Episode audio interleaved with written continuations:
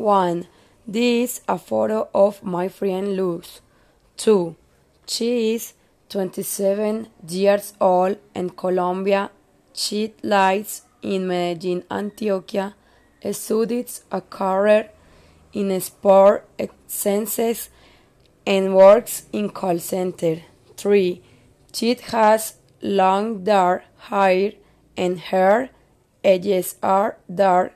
She is very creative and looks to make people happy, but she is, is very temperamental.